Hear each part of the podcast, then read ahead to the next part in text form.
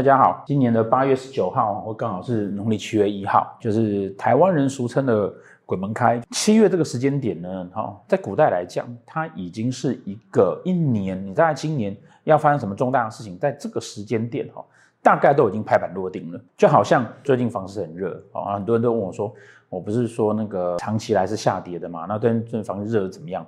哦，事实上有长期在看我讲座就知道说。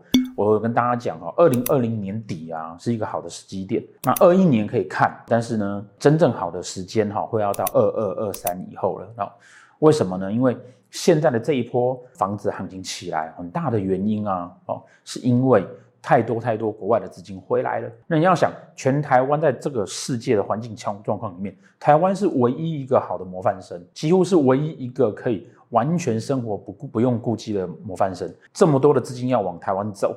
那利率这么低，当然房地产的价格会被推升上来，哈。可是大家就知道说，这种房地产价格被推升上来，哈，其实你要去想啊，它可能也就是一个短暂的情况而已。所以为什么之前就跟大家讲说，二零二零年底是一个时机点，然后二一年可以看，但是呢，二一年的上半年的时候呢，如果你有买到，当然就不错。但下半年呢？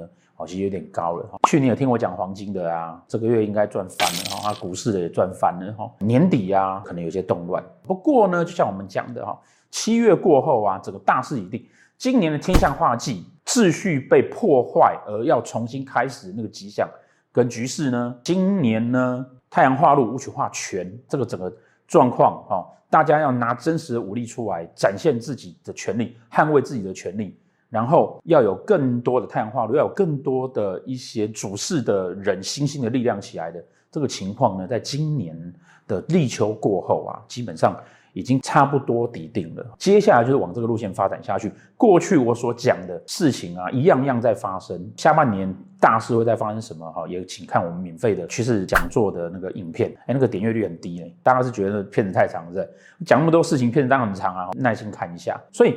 在这样的情况之下呢，我们上个月的趋势讲座有提到，说我们开始在六月下半个月已经进入甲干，那这个甲干呢，会一路哈一直走到国历的九月八号，阴历的七月二十一号才会转成乙干，甲申月会转成乙酉月。那乙月是太阴化忌，太阴代表了田宅主，代表了母亲，太阴化忌会代表了啦，接下来七月二十一号过后，它就会比较是讨论到民生的议题，好，全世界。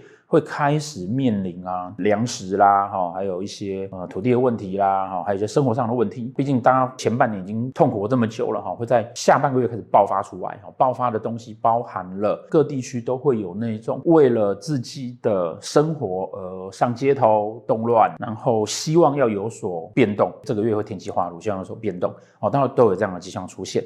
中国那边呢，最大的问题当然就是洪水，太阴属水，哈，这个洪水的问题呀，在接下一个月之之内，中国如果不大量的泄洪，哈，那泄洪不知道来不来得及。影片发的当下，中国会来第五波最大的洪水，来得及放当然是可以，来不及放的话呢，三峡大坝可能就很危险。现在的洪水已经影响到几千万人的生计了，哈，下游在七月预估大概影响生计人大概要上亿，损失金额不计其数，哈。我真的是说真的啦，国内哈自己动乱这么多，那你是一直要跑来欺负台湾要干什么呢？真的很奇怪嘛，大家好好过日子就好啦。好，那这。些都表示什么呢？都表示说七月份呢、啊，粮食相关的物价、股价应该都会开始攀升，然后出现问题。那这个是近七月之后啊，开始会出现的状况。当然，上半个月还在太阳化季的时候呢，还是会有一些很清楚的政治斗争。因为高雄选举完之后，我们就看出来说，接下来啊，台湾政治圈啊，各党啊，有一些真的很小不拉几的党啊。哦，差不多在这个月份就看得出来，开始分崩离析了。选票只有二十几趴的那个啊，这个月开始就要内斗了，严重的内斗，开始争龙头。七月底左右，它差不多就底定了。那回过头来讲，我哈，回过头来讲，那关于我们自己个人呢，我们自己个人的部分呢、啊，不可否认，在这个月呢，因为我们办了那个庞大的那个好兄弟 party，所以呢，会比较多好兄弟来聚集。那我会建议啊，在这个月份呢、啊，女生呢、啊，哈，你只要刚好。卡在那个生理期前后两天，然后生理期期间哈，尽可能的不要在晚上去那种比较阴暗的地方，西边、海边这种地方，因为大家在聚集办趴，那这个时候你又靠近，那他搞不好想要找你一起来喝两杯的时候怎么办？或者想要跟你回家的时候怎么办？对不对？哦，所以女生在这个月要注意这个事情。除了这个之外呢，其他的都还好。哦，反而要注意的是什么事情？反而要注意的是啊，甲的时候呢，连破五阳，廉贞化禄，破军化权，武曲化科，哦，太阳化忌。你今年到底有没有什么新的想要变动的力量？在今年就可以决定了。武曲化科，哦，可以多花一些钱来充实自己。但慢慢靠近七月下半月的时候呢，下半月走乙，乙的四化呢是天机化禄，天梁化权。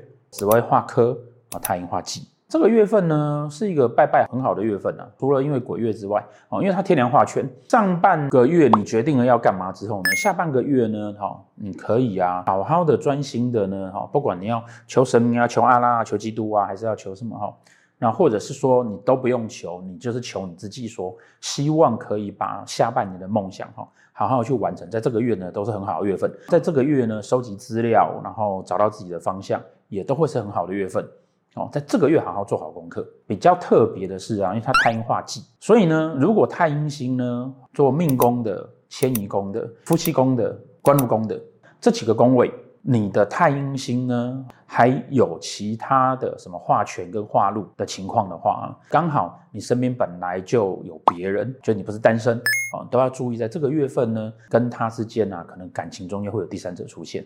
好，这个是这个月份比较特别的地方啊，就在七月下半月之后，其他的事情呢，我们都会建议说，你在这个月份呢、啊，开始认真做好你接下来要做什么事情的准备。那个准备时间可能长，可能要三个月，可能要半年，好，但要从下半年开始，其他事情呢都不要去烦恼。天机如果在疾厄宫，在命宫。